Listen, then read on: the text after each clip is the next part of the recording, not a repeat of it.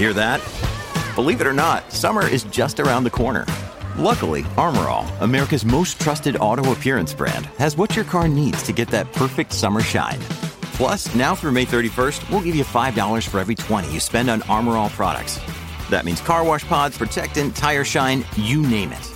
Find out how to get your $5 rebate at armorall.com. Armorall, less work, more clean. Terms apply. Bienvenidos otra vez al podcast en donde aprenderéis un montón de cosas. ¿Qué cosas? ¿A morir? ¿Tips de asesinato? ¿Cómo envenenar a tu vecina la pesada del tercero que aunque estés en casa te pide que hagas menos ruido? ya, la verdad es que este podcast es como analizar frases en lengua castellana. No sirve para absolutamente nada.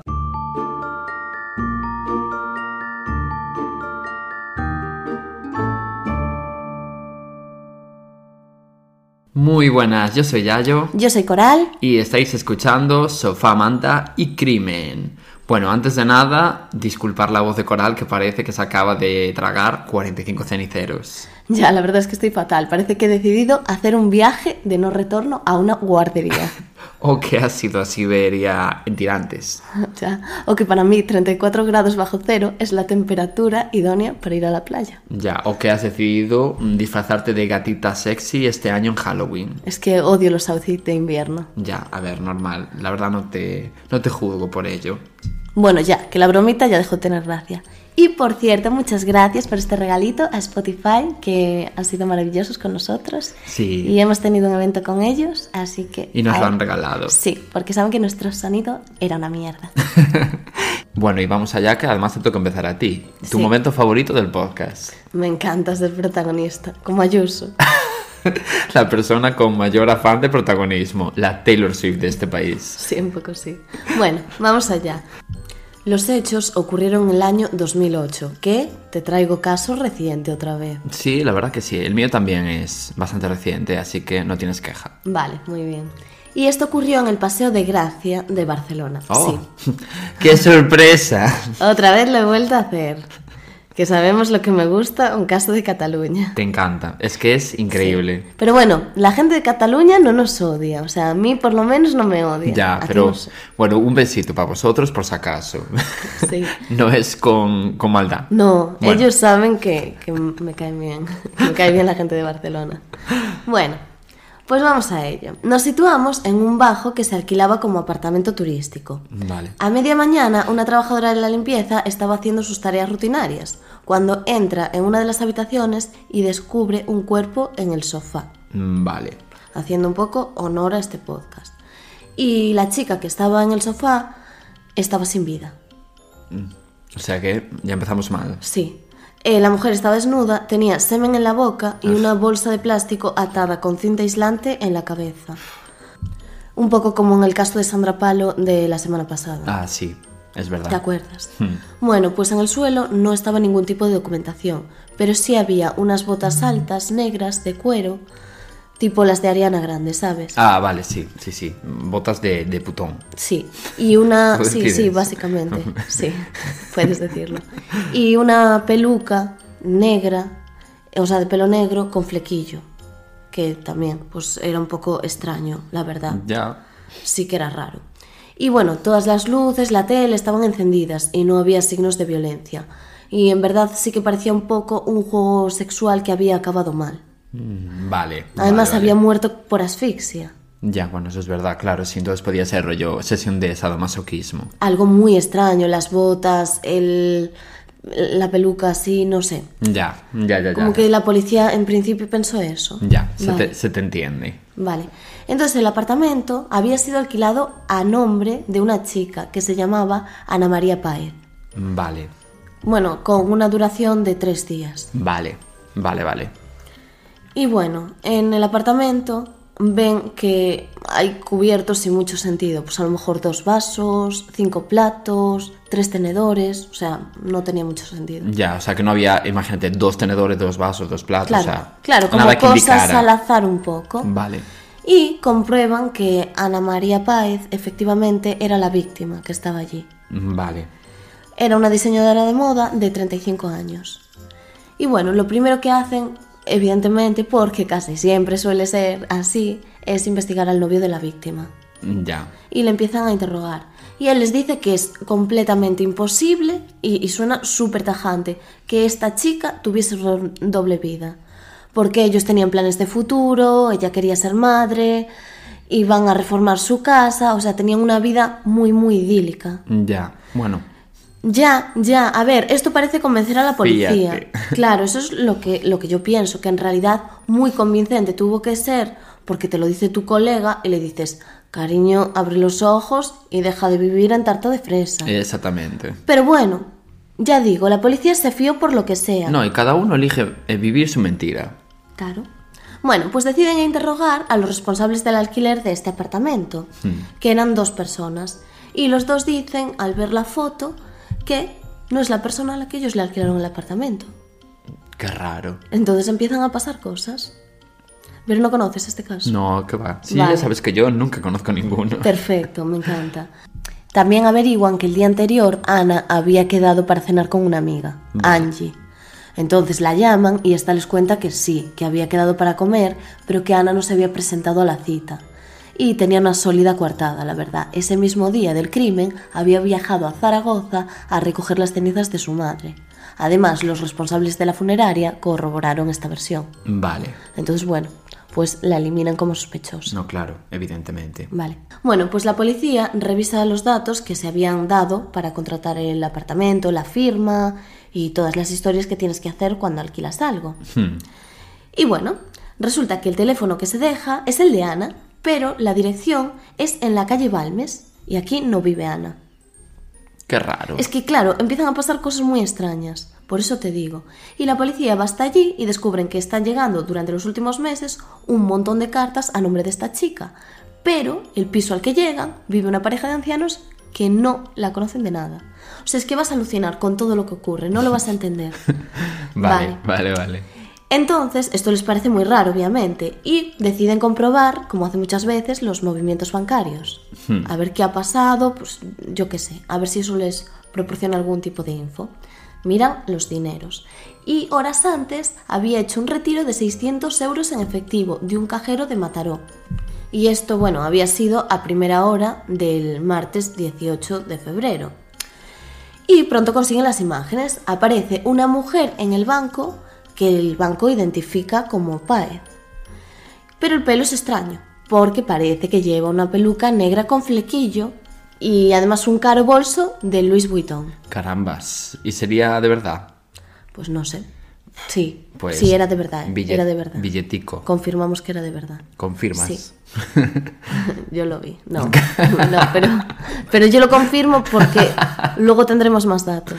Vale, vale. Entonces investigan el registro de llamadas y piden autorización para abrir las cartas que llegaban a la calle Balmes y descubren que durante los dos últimos años alguien ha estado contratando créditos de no más de 15.000 euros cada uno. Nada, poquito dinero. Bueno, pero es un límite que al final no estaba levantando sospechas ni obliga a que el director de estas sucursales tenga que dar el visto bueno. Ah, bueno, pues... Claro, como son cantidades pequeñas. Sí, pequeñísimas. Pero no para ti, para mí, pero para un banco. Yo, el, el último eh, dinero que pedía a un banco fueron menos de esa cantidad y casi me tengo que pelear físicamente con el director del banco, pero bueno, ya... ¿Tuviste que ofrecerle un riñón? Un poquito sí, la verdad, no, no, de hecho lo tiene, está, es de su propiedad ya. bueno, y también contrató pólizas de seguros, porque esto no le parecía suficiente. En total, casi un millón de euros se pidieron 15 préstamos y seguros de vida, 6 pólizas de crédito por valor de 102.415 euros, datitos, y 10 seguros de vida por 840.000 euros, lo que te viene costando ahora una botella de aceite de oliva. Un poquito sí, la verdad. Y bueno, todo se vuelve más claro. No sé si has empezado a hilar todavía. Eh, no. Vale. Cuando la supuesta Ana acudió a retirar dinero del banco, la Ana verdadera ya estaba muerta. Ah, vale, ya entiendo. Por lo tanto, no podía ser ella. Y alguien había estado usurpando la identidad de la víctima. Y cuando le enseñan la foto a la pareja de Ana, se desvela todo el misterio. ¿Quién era? No sé. Angie. La de Zaragoza. Exacto. La que se había ido a llevar las cenizas de no sé qué. Sí. Jesús. Ahora todo tendrá sentido para ti. Bueno, pues resulta que esta persona era la amiga con la que había quedado a comer el día que había muerto. Vale. Y claro, todo, todo, todo empieza a encajar. Como cuando descubres una infidelidad y dices, ¿por qué mi pareja, que no se duchaba nunca, de repente empieza a ducharse? ya. ¿Tendrá algo? Sí, que, quiero entender por dónde vas. empiezas como a hilar todo. Y bueno, ¿quién era Angie? Realmente se llamaba María de los Ángeles Molina Fernández. Tenía 40 años en ese momento y vivía en Barcelona desde el año 1996. Vale. Cinco años más tarde había comenzado a trabajar como jefa de relaciones humanas en una empresa de Mataró, donde ella era la jefa de recursos humanos, la jefa de recursos humanos de Ana. Vale. O sea que era la jefa. Eh, sí, realmente sí, porque era la que, la, que contrataba y la que despedía. Exacto. que es lo que a ti te importa en tu trabajo. Claro, pero ellas se habían hecho amigas. Y Angie tenía un montón de bolsos y coches carísimos, pero vivía todo lujo, la verdad. Ah, por eso sabías que Louis Vuitton era de verdad. Claro, porque sus bolsos eran de verdad. Y también por un dato que te voy a dar después. Bueno, pues esta persona, a pesar de tener tanto dinero, evidentemente vivía por encima de sus posibilidades. porque, a ver, eran unos lujos que no se podía permitir. Ya que igual te cobrabas 2.500 euros al mes y dices, Buf, voy a comprarme un bolso de 2.000. Sí, pues sí, como cuando yo voy al cine y digo, uy, no pasa nada por este gasto. No, no, nuestra vida en general. Como cuando yo enciendo la calefacción. pues sí, una cosa así, pero a gran escala. Vale. Y bueno, también los investigadores que por eso se desmonta toda su coartada, comprueban que se podía ir en coche a Zaragoza y regresar. O sea, matar a Ana y recrear un escenario donde hacer creer que la víctima tenía una doble vida. Ah, vale, o sea que le daba, le daba tiempo, ¿no? a ir y volver. Sí. Además, la madre de Angie había muerto hacía casi más de un año. Jesús. Y justo ese día se le ocurrió la estupenda idea de ir a buscar las cenizas. Ya. No tenía ningún sentido. Suspicious. Claro. Entonces, bueno, en ese momento que había quedado con Ana, pues, pues no era una buena decisión para recoger las cenizas. La verdad que no. Claro. Y aquí tampoco creemos las casualidades. Por lo que sea. Sí. Además, hay otro dato, que Angie al ir pagó con tarjeta el peaje, pero al volver, pues casualidades de la vida, lo pagó en efectivo. Claro, que no quería dejar rastro de la vuelta. Ah, vale, ya entiendo, claro, sí, sí, porque si no aparecería un registro de la tarjeta. Claro. Entonces, por si acaso. Además, Angie tenía la fama de correr muchísimo con el coche. Angie es yo. y podía, podía haberlo hecho perfectamente. No, no seáis influenciados por Yayo. No. Eso está mal. Eso está mal. Aunque una cosa te voy a decir, mejor que estén influenciados por mí en eso que tú que te haces calles en dirección prohibida. Bueno, eso eran otros tiempos. Ahora no me pasa. Bueno, además comprobaron que el teléfono de Angie había estado a escasos 300 metros de Ana. También qué casualidad todo. Sí, todo casualidades. Y hay muchísimas más, espérate, ya verás, con todo lo que nos sorprende a Angie. Pues le cuadraría el súper por allí cerca, es que tú también eres más mal pensada. Sí, sí. Y bueno, Angie decidió contratar, es que vas a alucinar. Pero es la misma Angie que era de Sola en el Silencio. Angie la que leías en la revista Loca. Esa. Y que era el ejemplo a seguir por todo el mundo. Sí, pues yo espero que no sea esa, claro. No, no era esa. No era Angie Emo. Vale. Bueno, pues esta chica, Angie, contrató los servicios de dos gigolos, espérate, para conseguir su semen. ¿No recuerdas que al principio te dije que Ana tenía restos de semen de dos personas? En la boca. Sí. Pues resulta que Angie fue a un sitio donde los hombres pues se prostituían sí. y les pidió que llenase dos frasquitos de semen. ¿Y ellos no sospecharon que igual lo usaban en su contra en un delito? No, porque ella les dijo, mira, he hecho una apuesta de, con una amiga de que voy a acostarme con vosotros dos, de que voy a hacer un trío. Entonces, yo os pago 30 euros y me ah. llenáis este frasquito de farmacia con vuestro semen y así quedo bien, pero no me toquéis. Vale, ya entiendo. Y claro. También muy, muy normal, o sea, pues voy a, mantener sexo con dos personas y de paso meto en un anaclean el semen. Ya, pero yo sí que entiendo a los gigolos que dijeran, a ver, esto es muy raro, les tendrán pedido cosas terribles. También es verdad. Pero es cierto que en realidad esa teoría de así se lo demuestro a mi amiga y me hago la chula, pues bueno, vale, te puede colar. No vas a pensar que lo van a utilizar para eso. Ya. Y bueno, con Ana inconsciente por algo que la autopsia nunca determinó, pero que evidentemente le había dado algo, Angie esparció el semen de los hombres por la boca y por la vagina. Vale. Para hacer creer, pues eso, todo este juego sexual extraño. Ya que la habían violado. Claro, que la habían violado o que se había acostado con dos hombres y algo había salido mal, se habían pasado y, ya. y la habían asfixiado. Y después quedó con Ana María en un apartamento que Angie evidentemente había alquilado. Ya. Pero bueno, había puesto el nombre de Ana y firmado con su firma. Y allí la mató por asfixia y preparó todo el escenario que habíamos visto. Por eso no tenía mucho sentido los cubiertos, yo creo que los dejó un poco al azar. Ya. Igual incluso para despistar. Sí, claro, claro. Y a Angie solamente le preocupaba parecer que era rica. O sea, le encantaba el hecho de que pensasen que podía permitirse todo eso. Ya. De hecho, años antes había ofrecido servicios sexuales para mantener su estilo de vida, hasta que conoció a un empresario argentino con el que tuvo una hija. Y ahí parecía que su vida se había estabilizado.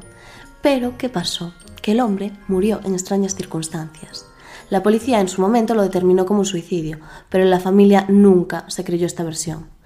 Él tomaba unas vitaminas y se cree que en esas vitaminas ella introdujo alguna sustancia que cuadra. Vitaminosa. sí, cuadra con la muerte de, Ana, en realidad. Y pues que las cambió por algún tipo de sustancia mortal. Dios, yo eso, eso pienso que es como mi imperio romano. En plan, lo de pensar en cuánta gente se descubre que han asesinado a raíz de otro asesinato que cometen en el futuro. Muchísimo. Entonces yo pienso, si no lo hubieses cometido nunca, no, no se habría sabido nunca la verdad. ¿Cuántos asesinatos habrá que no conozcamos? Claro, pero quiero decir, qué tontos sois porque has, has asesinado a alguien. Y te ha salido bien. Sí. Calla, o sea, ahora ya vive tu vida, vive tu verdad, pero no asesines a otro porque, coño, zafaste una, no zafas dos. Pero a ver, vemos que Angie no tenía muchas luces. No, a ver, evidentemente, nunca las tienen. Se les aparece la vida. Eso es verdad, sí. Porque dicen, no, los psicópatas son inteligentes. No. ¿De qué? No, muy listos no son. Ya para empezar, matarnos de persona inteligente. Eso también es verdad. Porque, ¿qué haces? Te arriesgas demasiado. Demasiado. Bueno. Y bueno, evidentemente la familia en ese momento había sospechado de Angie, porque ellos no se llevaban nada bien. En cambio, ella hacía un montón de llamadas para ver qué tal estaba él, porque justo ella se había ido de viaje. O sea, había dejado todo preparado y se había ido. Y claro, llamaba para preguntar qué, estaba, qué tal estaba todo el tiempo, absolutamente. Entonces, bueno, había cosas que no cuadraban. Que no les cuadraba la, la historia de esta chica. De hecho, una amiga del matrimonio declaró en el juicio, del matrimonio más bien de él, porque claro, decía, Juan me comentó que ella era una compradora compulsiva y se gastaba el dinero en el casino. Discutían cada día. Poco antes de morir, él contrató a un detective para que investigara a Angie y descubrió que tenía encuentros con otros hombres y que se prostituía. Me dijo que tenía pensado ir a ver a un abogado y que, se iba, que iba a arruinarla por haberle sido infiel pero nunca la condenaron por esto. O sea, sacad vosotros mismos las conclusiones. Ya, que zafó. Yo no digo nada, porque por ahora es inocente. Ya. De esta muerte, claro. Ya. Siguiendo con la historia de Ana, fue gracias a la relación laboral que tenían como Angie se fue ganando poco a poco su confianza para conseguir todos sus datos personales. Y durante prácticamente dos años suplantó la identidad de la víctima con su DNI, que le debió de quitar pues, cuando eran compañeras de trabajo y utilizando una peluca para parecerse a ella. Lo que sí es cierto es que al final sí que consiguió engañar a las entidades bancarias, porque todo esto lo había contratado y había conseguido que le hiciesen caso. No, no, y que le dieran un millón de euros casi entre unas cosas y otras. Sí, sí, y ella se ponía la peluca y ya se creía Ana. ¿Qué era? ¿Hannah Montana? Pregunto. ya, un poco sí. Es que, tal cual. Y bueno, pues se había paseado por Barcelona solicitando créditos que ningún responsable eh, tuvo impedimentos en concederle. Además, falsificó nóminas y la firma de Ana. Y fueron estos créditos los que también se convirtieron después en pólizas de seguro. O sea, había hecho todo lo posible para recaudar la mayor cantidad de dinero. Y la beneficiaria de todo este dinero, que aquí no, ah. claro, no te vas a delatar. porque si es Angie, evidentemente ya vas a por ella. Claro, la beneficiaria era otra mujer, Susana Vascuñana, por alguien aleatorio por quien se habría hecho pasar después Angie para cobrar todas estas pólizas de seguro, porque le encantaba jugar a hacerse pasar por gente. No, ya, ya, ya veo. Y esta era otra mujer que nada sabía de esto, la verdad. Un día había pedido, perdido el DNI y Angie lo encontró por casualidad. Y dijo, pues este. Sí, sí, pensó, es una herramienta sorpresa que nos ayudará más tarde. pues, oye, pues en realidad se lo quiero comprar. Sí. Y en casa de Angie había un bote de cloroformo.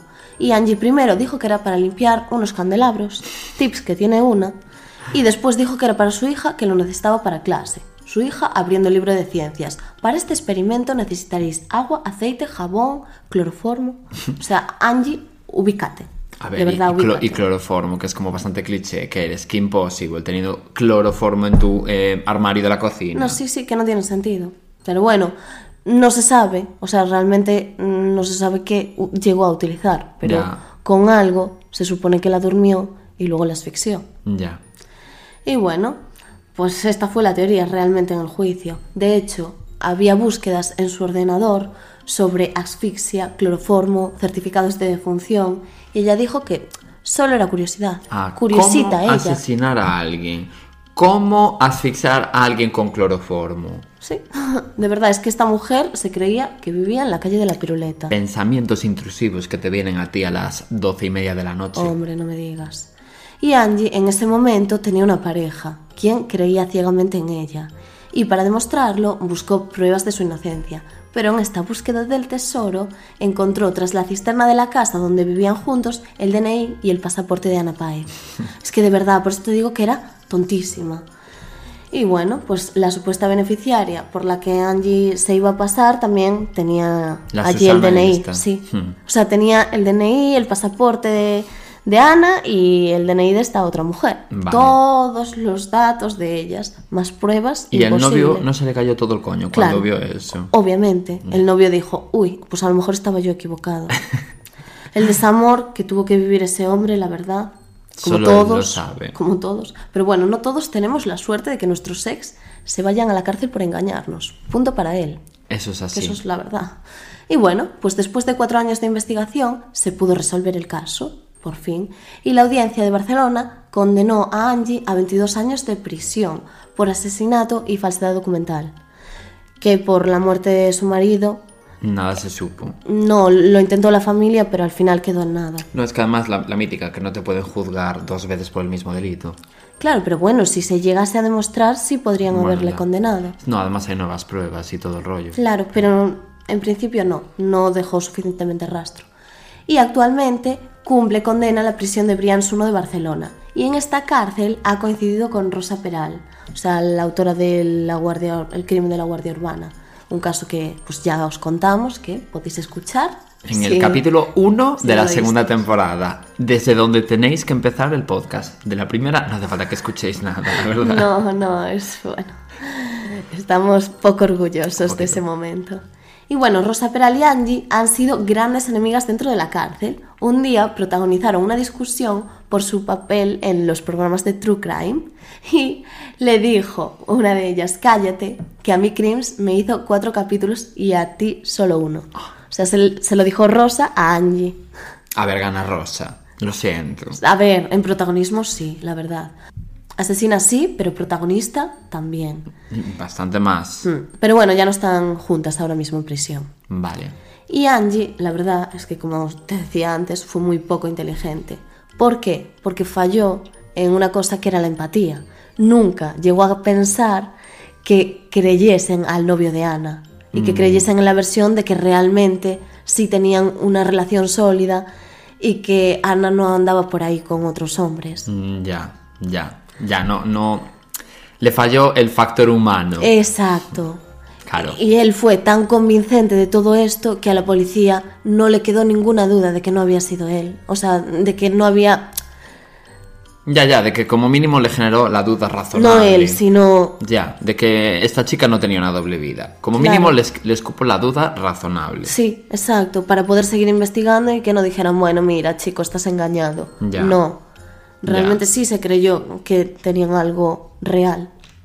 Y bueno, pues Angie hasta el día de hoy nunca ha confesado, a pesar de todas las pruebas que hay contra ella, o sea, su ubicación en el escenario del crimen, la relación con la víctima y un mogollón de indicios que hay ahí. Y en la audiencia de Barcelona se mostró súper fría. Aseguró, con estas palabras, que yo sin el yogur de dulce de leche Cada noche me tomaba uno. Lo cortés no quita lo valiente. Angie, de verdad, no nos interesa lo mucho que te gustan los yogures Danone del Alcampo. No, no, o el de licor café de Larsa. No, no, deja de hablar de yogures. Y bueno, Angie mató a Ana por avaricia, evidentemente, porque era una persona con que ya tenía mucho dinero. Ya. Que de verdad, o sea, era muy, rica y no necesitaba, claro, su marido le, quedó un montón de dinero de él. No, y su marido era un, un sugar daddy. Luce. Su marido era una persona muy pudiente. Ya. Entonces no necesitaba realmente matarla por dinero, que nunca se necesita, pero es que en este caso le sobraba el dinero. ¿Qué pasa? Que evidentemente cuando vives por encima de tus posibilidades no hay dinero que te llegue. Esto es así. Muy triste. De hecho, cuando fueron a su casa, alguien, un policía, puso en duda que sus bolsos fuesen verdaderos. Por eso lo del bolso, que se sabe que sí, porque ella se indignó muchísimo. En plan, ¿qué dices de mis bolsos? Who do you think you are? Para decir eso sobre mis bolsos de eh, mi Louis V. ¿Sí? sobre mi primer Louis V. Era una Paris Hilton de la vida. No, de verdad, o sea, eso es lo que te preocupa. Es que realmente era eso. Matas a una persona por tener más bolsos, por aumentar tu colección de Louis Vuitton. Y bueno, la familia de Ana piensa que si uno de los responsables, solo uno, de todos estos, bueno, del personal bancario que autorizaron los préstamos a nombre de Ana con su DNI y delante de una mujer que no se parecía nada, porque no tenían nada que ver una con la otra físicamente, pues hubiese comprobado tan solo algún dato, Ana a lo mejor seguiría viva. Mm, ya, puede ser. Y a ver, es cierto que en realidad vieron una mujer que llevaba un cochazo, un bolso ultra mega caro y dijeron, ay, sí, ¿por qué vamos a desconfiar? Claro, dijeron pasando. Seguro que puede permitirse todo esto. Exactamente. Y pues prefirieron realmente ganar dinerito. Claro, lo de siempre. Antes de asegurarse nada. Es que de verdad no tenía nada que ver, porque Angie era una persona con la cara delgadita y Ana pues tenía la cara más redonda, o sea... No, no, que, eran dos personas distintas. Exacto, es que eran dos personas distintas, nada que ver. Y bueno, pues hasta aquí el caso, que me parece como de telenovela, mm, no sé. Pues prepárate para el mío. Si ese te parece telenovela, prepárate para el mío, ya te lo digo. A ver, ¿eh? este caso es heavy. No, no es muy heavy. Yo no lo conocía, ¿eh? Y la película que se montó Angie, pues ya digo, hay bastantes documentales e información sobre no, este sí, caso. seguro, pero ya sabes que yo soy. Mmm, como tú para la tecnología que eres Vicenta, pues yo soy Vicenta para los casos de crímenes en general. Pero alucinaste. El leitmotiv un poco de este podcast, por otro lado. Mucho mejor porque así te sorprendes. Claro. Bueno, pues vamos allá a mi caso, que te va a encantar, yo creo. Es muy, muy, muy fuerte. Bueno, encantar no creo. Bueno, ya me entiendes. La gente no se entiende. Sí, la gente, la gente habla nuestro idioma. Exactamente. Bueno, pues venga, estamos todos preparados para escucharte. Vale. Pues mi caso elegido hoy comienza un poco distinto de lo normal. Porque, sorpresa, no te voy a poner en contexto de nada de momento. Vale. Lógicamente, los que estaréis leyendo el título del, capítulo ya sabéis de qué caso estoy hablando. Pero bueno, por el compromiso de la fantasía, vamos a fingir que nadie sabe nada. Vale, venga. Este es un caso chileno, porque ya nos vale que nunca habíamos hecho un capítulo con un crimen de Chile, teniendo en cuenta que es como el cuarto país que más nos escucha. Sí, ¿eh? sí, mucha gente nos manda mensajes diciéndonos que, que nos escuchan desde allí. Pues no habíamos hecho aún ninguno, porque de México, de Argentina, sí que habíamos hecho incluso de Colombia, pero nunca habíamos hecho de, Chile, así que bueno, este es el primero. Vale. Pues Un besito para vosotros. bueno, es del año 2006, así que bueno, no es muy viejo, pero tampoco es mm, súper reciente. Claro, bueno, más o menos como el mío. Más o menos sí. Y ocurrió en Santiago, no de Compostela, evidentemente, sino en Santiago de Chile. Vale. Bueno, allá voy. Todo comenzó un 27 de marzo de 2006, cuando una chiquita que se llama Jocelyn Díaz, creo que se pronuncia, Yo, Jocelyn, bueno. Jocelyn. Jocelyn, por ejemplo. No sabes pronunciar. No. Vale. Jocelyn. Vamos a llamarla Jocelyn. Es que va a ser de experto en pronunciación. Ah, ahora no somos tan graciosos. Ahora no nos reímos tanto de la gente. Bueno, eh, esta chica que iba tan tranquila andando por la calle, escuchando música, supongo que escuchando, pues yo qué sé, de La oreja de Van Gogh. Por ejemplo, Rosas de la oreja de Van Gogh con la playa. De repente, tú imagínatela, ¿no? O Amaral. O Amaral. Bueno, pues iba efectivamente escuchando música, pensando en lo bien que se le da a desfilar en su pasarela de moda imaginaria. Me encanta hacer eso. Sin duda. Creerme que estoy en una puta pasarela. Es que sin duda. Y que soy la protagonista de toda esa historia. Y verte como mejoría, de hoy desfilé mucho mejor que ayer. Sí, me encanta. me encanta. Bueno, cuando de repente ve a un perro olfatear un objeto no identificado. Y no suena bien. No, no lo es. Y boom, se da cuenta de que el perro estaba olisqueando un pie humano. Solo un pie. O sea, no había un cuerpo, era el pie exclusivamente. Uno además, una unidad de pie. Vale. Lógicamente se le cayó todo el coño y decidió llamar. ¿A quién? A la policía, te preguntarás. Pues no, Coral, estás muy equivocada. Siempre te equivocas en este tipo de cosas. Y no puedes, ser, no puedes ir así por la vida, ya te lo digo. En realidad, en realidad, esta chica decidió llamar a un medio de comunicación chileno. Ah. Concretamente a uno que se llamaba Las Últimas Noticias. Tío. Como si llamas tú aquí, yo que sé, al rojo vivo. Quería ser famosa. Quería estar en el diario de Patricia. Por supuestísimo. Madre mía. Entonces le contesta un reportero aleatorio que estaba en el turno de noche, porque eso fue por la noche, eh, esperando recibir cero unidades de llamadas para así poder tener una guardia tranquilita. Y claro, la chica le dice: Tengo una foto que os puede interesar. Un perro anda con un pie en el hocico. Pero tía, llama a la policía primero. No me seas desubicada. Pues lo fue, lo fue. Ella estaba comprometida con la desubicación. Sí. Eran las 12 de la noche ya con la tontería y el periodista se fue para la UBI que le había dicho la chica lo más rápido que pudo. Ah, que el periodista tampoco se le ocurre la estupenda idea de llamar a la policía. No, no, no, claro que no. Y una vez allí efectivamente vio el pie que le había dicho la chica. Llamó a un fotógrafo. Vale, muy bien, es que de verdad para que sacara una foto y claro, esa foto, como te puedes imaginar, ruló por absolutamente todo Chile porque encima era un pie con un corte seco por encima del tobillo. Quiere decir que se notaba que alguien lo había cortado, que no fue un accidente, ¿sabes? No estaba como arrancado por un accidente de tráfico, ¿sabes? Alguna historia así. Bueno, pues un día después la policía se puso a investigar el percal todo y descubrieron en la misma zona de la ciudad en donde había aparecido el pie una cabeza que tenía dos disparos de una bala de 9 milímetros, cortes en las mejillas y la nariz estirpada. Era Voldemort lo que encontraron allí. Dios. Y además la cabeza estaba sola. Vaya, o sea, quiero decir, la habían separado del cuerpo, como pasó con el pie. O sea, una auténtica animalada. Bueno, pues el 29 de marzo, o sea, otro día después, aparecieron dos brazos, aunque les habían cortado las manos y arrancado de la piel cuatro tatuajes. Sería para que no los identificase. Efectivamente. O sea, quiero decirte, poco a poco fueron apareciendo todas las partes eh, del cuerpo esparcidas por la ciudad como si aquello fuera una escape room. Dios. Que claro, imagínate la gente, o sea, estaban flipando, en plan, pues hoy apareció un pie, ah, hoy hemos encontrado la cabeza, ah, ahora el brazo, pero falta una mano, ¿sabes? Un poco, a mí me parece muy fuerte esto. Sí. Bueno, pues al día siguiente, o sea, el 30 de marzo, apareció el pie izquierdo, porque el primero que había aparecido era el derecho, el que encontró el perro. Vale. Y el 2 de abril iban dos mujeres que se dedicaban a recolectar plástico tan tranquilas por la vida cuando de repente, ¡boom!, encuentran dos manos con las huellas dactilares borradas, o sea, arrancadas, dentro de una bolsa de plástico, metidas. Una bolsa tipo como del súper, como del Mercadona, o sea, muy fuerte. Ya. Y por fin, por último, el día 3 de abril, una mujer encontró en una calle random de Santiago de Chile un torso con las, las vísceras perdón, y los glúteos estirpados dentro de un contenedor de basura. O sea, hola, ¿qué animalada es esta? Un torso. Es que, tío. Eviscerado. Parece Jack el destripador. Yo no daba crédito cuando lo estaba leyendo.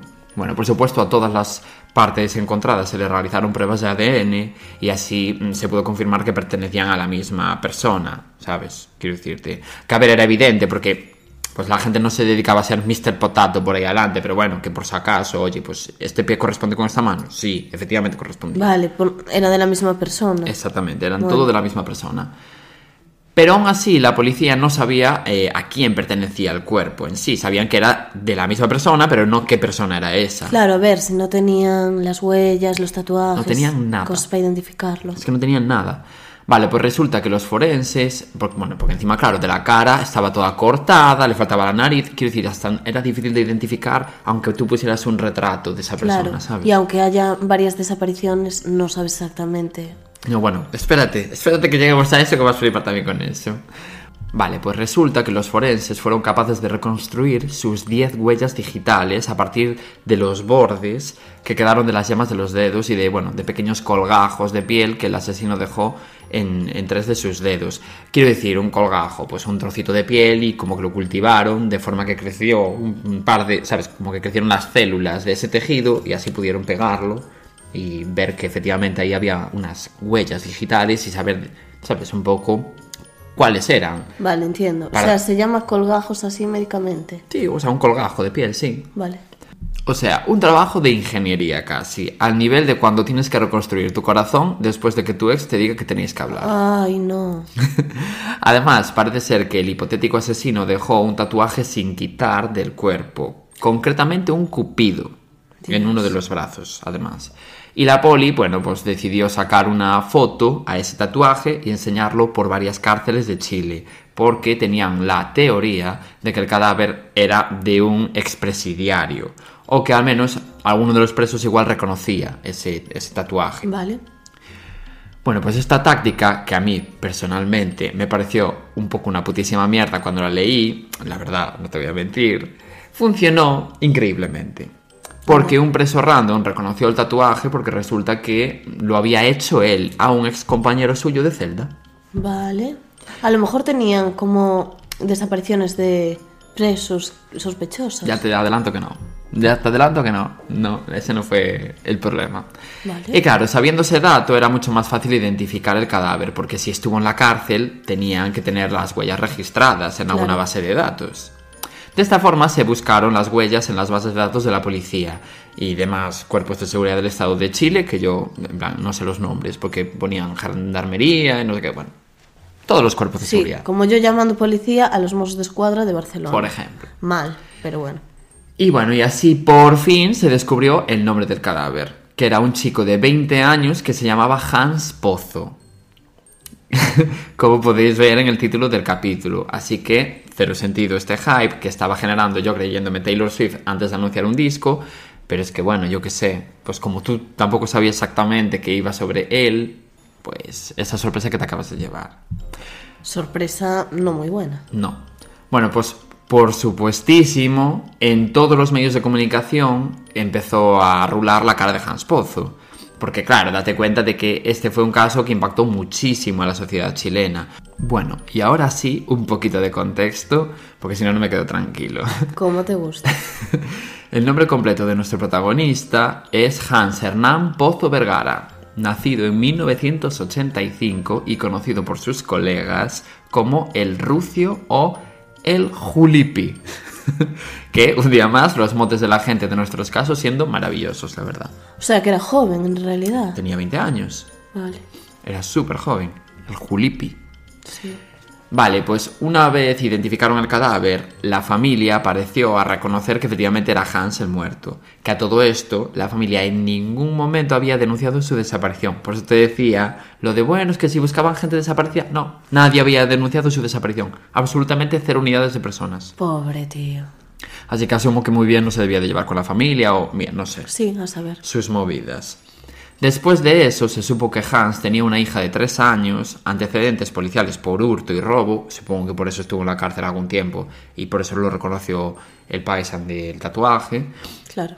Era drogadicto y trabajaba esporádicamente como obrero de la construcción y era homosexual barra bisexual. Y lo digo así porque realmente no se sabía su orientación sexual, solo que pues mantenía sexo con hombres. Vale. Pero bueno, eso. Y dirás, ¿y a mí qué coño me importa? Bueno, espérate, que es una info importante. No, a mí todo me importa. Claro, Cualquier no, pero... mínimo dato me interesa. no, claro, pero la orientación sexual de una persona normalmente es irrelevante. Yo pero en este caso no. Yo vivo por saber, saber pues, cosas de gente. Pues un poquito la boca entonces me pongo. Vale, pues incluso se descubrió después que ejerció la prostitución con hombres en algunos momentos de su vida. Hans debió de tener una vida súper dura, porque su madre lo abandonó con cuatro años, solo con cuatro años de edad, porque resulta que era el hijo de una relación anterior. Y claro, pues eh, pues se le hizo bola a la madre, en plan, uy, no, ¿qué, ¿qué voy a hacer ahora yo con mi nueva relación? ¿Llevarme a mi hijo de la pasada? No, no, pues lo abandono. En fin, y claro, a raíz de eso pasó por muchos hogares de acogida. Y encima, cuando reunió el valor para intentar en 2005 ver a su madre, su hermanastro lo echó de la casa amenazándolo con un cuchillo.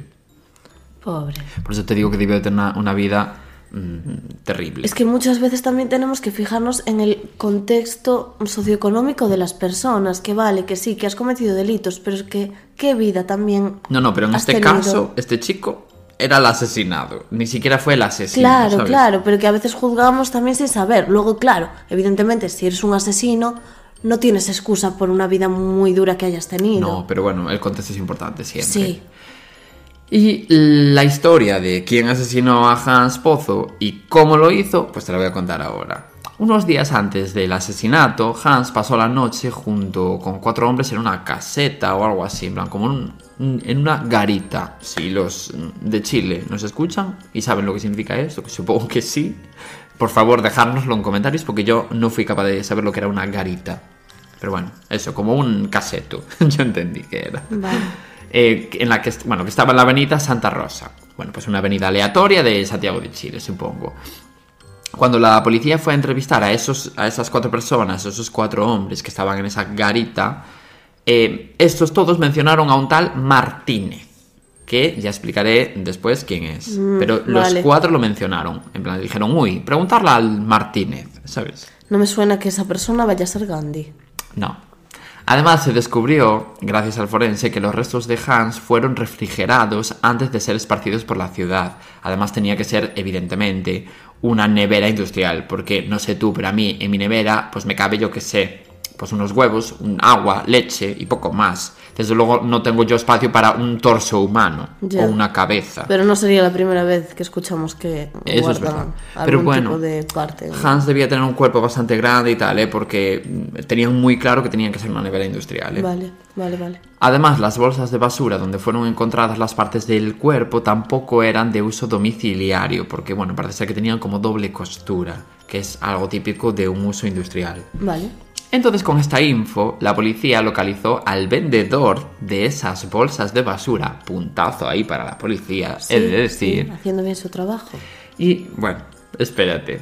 Y este les dijo que, o sea, les dijo a su vez que las bolsas se las había vendido a un heladero y a un familiar suyo que tenía una carnicería, o sea, a esas dos A personas. que nadie más había comprado. Bueno, Y claro, cualquiera de los dos realmente podría tener una nevera, una nevera industrial para refrigerar un cadáver, porque quiero decir, el heladero, pues para los helados y el carnicero, pues para la carne, quiero decirte. claro.